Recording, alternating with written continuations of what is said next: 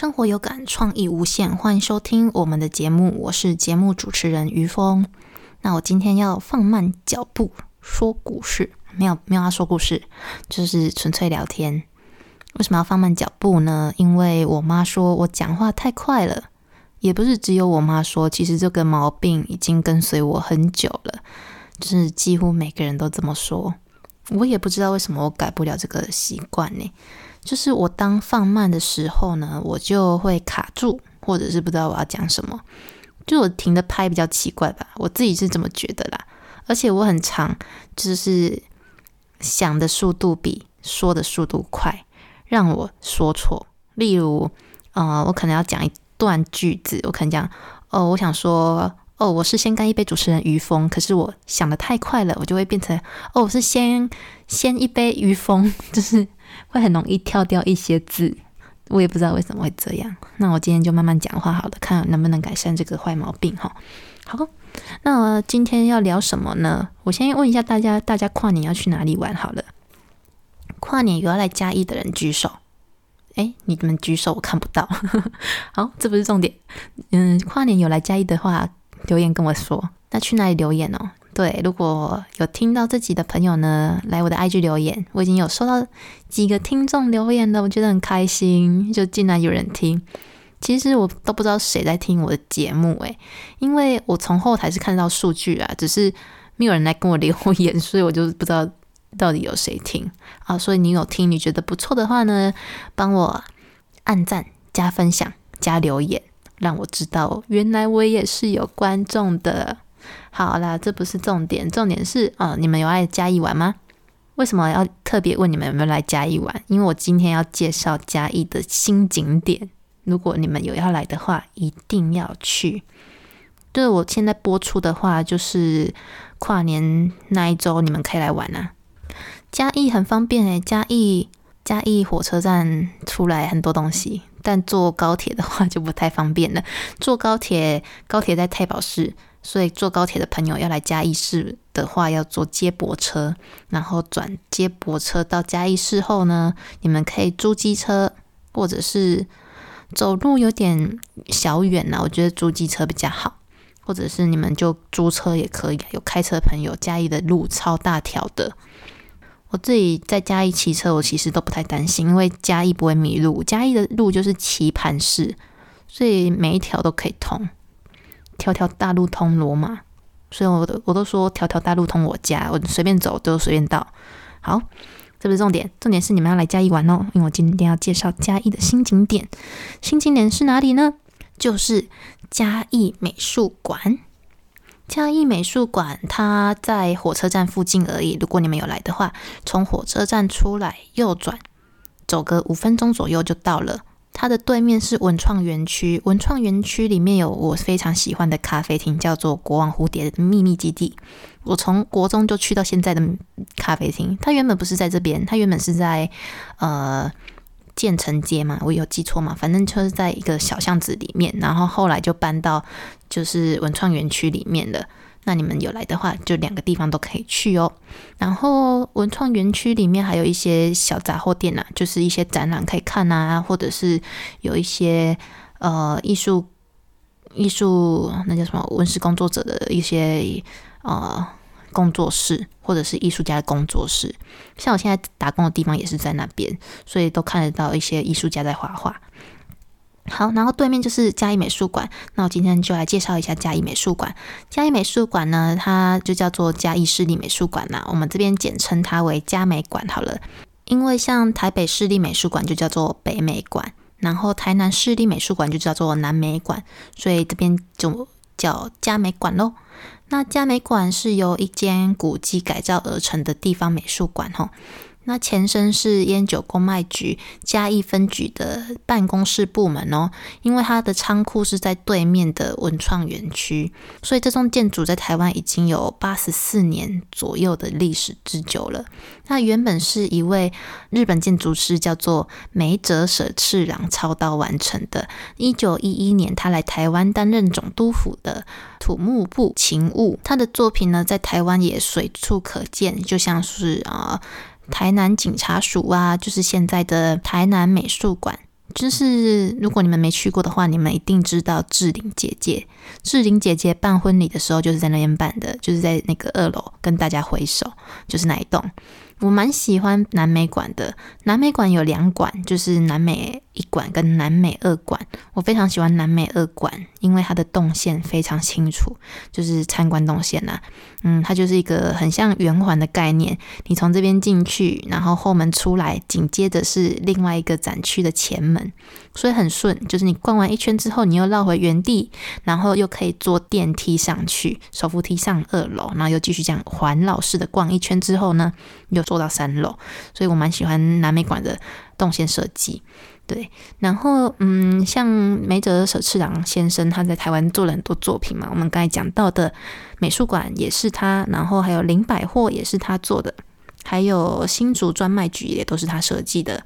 所以呃，嘉美馆在一九三六年的时候完工，所以他到现在也是保留着他那个日本的气味在，就是日本的气息在。那其实嘉美馆在二零一四年就开始规划要把它改造成一个美术馆了，但不知道为什么事隔了六年才到今天正式开幕，不知道这中间发生什么事。我之前有去听那个馆长演讲，馆长不是那个馆长哦，馆长是呃。嘉义美术馆的馆长哈赖一新馆长，我之前有去听赖一新馆长演讲，然后馆长就有说他啊，可能是之前就是工程有出一些问题，所以一直拖拖拖拖到现在二零二零年才开始正式的开幕。那后来他是他们那个美术馆规划处呢，他是请黄明威建筑师事务所跟呃王明显建筑师事务所来完成。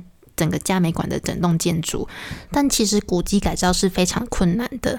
就是我之前有去松烟听一场讲座，然后他也有说到，哦，他们当初要把不只是图书馆的那个温泉那个地方改造成图书馆的时候，其实也是非常困扰，因为你要改造古迹，你不能碰到原本古迹的现有建筑物。那在这个当下，你又要去做一些工程啊，那机器要怎么进来，都是一个很大的学问，所以蛮佩服他们的。他们保留了现在嘉美馆原本的那个烟酒公卖局的主建筑呢之外，他们用大量的木头跟玻璃做挑高的设计。那嘉美馆的结构有两大特色，第一个就是使用大量的木头，因为嘉义有木都之称。呃，嘉义有木都之称，这个又要从很久很久以前说起了，就是要从日日时代的时候说起。在日日时代初期呢，这些日本人们呢就对台湾做了一系列的调查，包括民俗啊、经济、物产等等的各种各样的调查。那其中就指出，临近嘉义的阿里山山区林业资源非常丰富，因此他们在一九一二年的时候呢，就开始对阿里山林场展开大规模的森林开发，也新建了林业铁路作为。当时的重要运输，所以嘉义市在这边就扮演了一个非常重要的角色，就是木材集散地跟加工地的重要角色。也因为这样，木材输出跟相关产业是当时日治时期后跟后来那个国民政府迁来台湾初期，促使嘉义发展的一个重要经济命脉之一。那这边考一下大家，嘉义不仅有木都之称，还有什么都之称？那这个空档时间呢，我觉得有点浪费，我就插一下广告好了。那自己的赞助商是丰采丰收，进广告。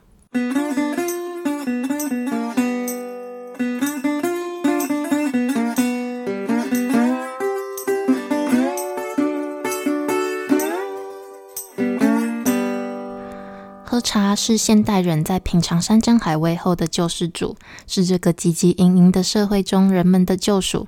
它使你安神定魂，理解人生。风采丰收提供日月潭红玉红茶茶包，以及以红茶为基底下去调配的六种不同口味花茶。只要你拿出家中的泡茶神器，放入茶包，再注入五百 CC 的滚烫圣水，浸泡三到五分钟，就即可享用哦。日月潭红茶，不管是热泡或冷泡都非常好喝哦。喝茶是一种信仰，是一种对生活的态度，是一种爱自己的方式。您今天爱自己了吗？虾皮购买，输入本节目折扣码 y u u f share，就享有全馆茶品八折优惠哦。好，我们回来了。那你们还记得刚刚的题目吗？嘉义除了木都之称，还有什么都之称？答案是画都。为什么呢？这个又要从很久很久以前说起了，就是在很久很久清代的时候就开始流行的嘉义就流行了一股艺术风潮。当时呢，嘉义有条街叫做美街，就是今天的成人街。哦，不是那个成人影片的成人哈，成人街就是那个人是忠孝仁爱心义和平的那个人。好，成人街。那当时呢，他那边是侏罗城的粮食集货地，也是富豪聚集地哦。所以富豪就有钱嘛，他们就有钱请老师来为他们的小孩补习，所以呢，带的教育水准。基本上偏高，因此一些文人雅士们呢，就会开始想一些更多的活动啊。因为当一个人吃饱喝足的时候，就会想要追求更高层次的需求，所以那时候一些艺术活动呢就展开了，就像什么吟诗啊、作画啊。哦，那时候日本时期的时候。达到最高峰，就有次在福展的时候呢，福展就是有点像现在的美术竞赛好了。那福展的时候，嘉义有五个人入选哦，其实是蛮多的。所以在当时有一个报社，它叫做台湾日日新报，就以嘉义奶画都入选者占两成作为标题。所以嘉义是出很多画家，包括陈澄波啊、林玉山啊、啊普天生啊等等。那我嘉义有一个画家，就是我。阿妈，我阿妈是画国画的。那我阿妈其实她是六十几岁才开始作画，但蛮蛮有天分的，所以她学很快。但我跟阿妈聊天过程中，我就发现，就是如果你要把一项技术达到非常高的领域的时候呢，其实熟能生巧很重要。对阿妈那时候，因为她比较晚才开始学嘛，所以她就很。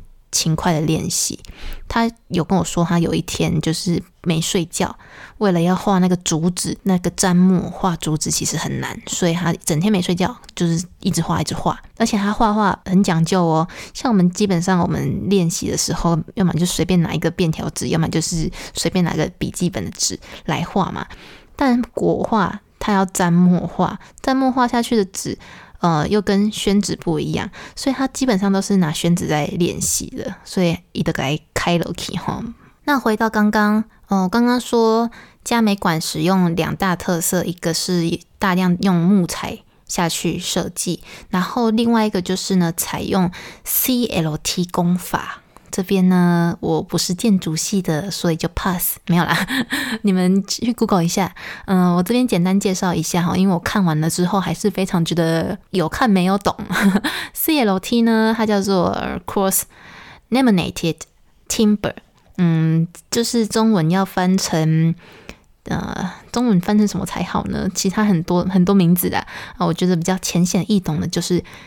交叉材基材，交交叉成基材啦，它是一个非常创新性的呃新型木质工程材料。那由至少要由三层木板，就是三层材呃板材组成。我在讲什么啦？我觉得我不是建筑系的，不要那边乱讲好了。有没有建筑系的来跟我们分享一下？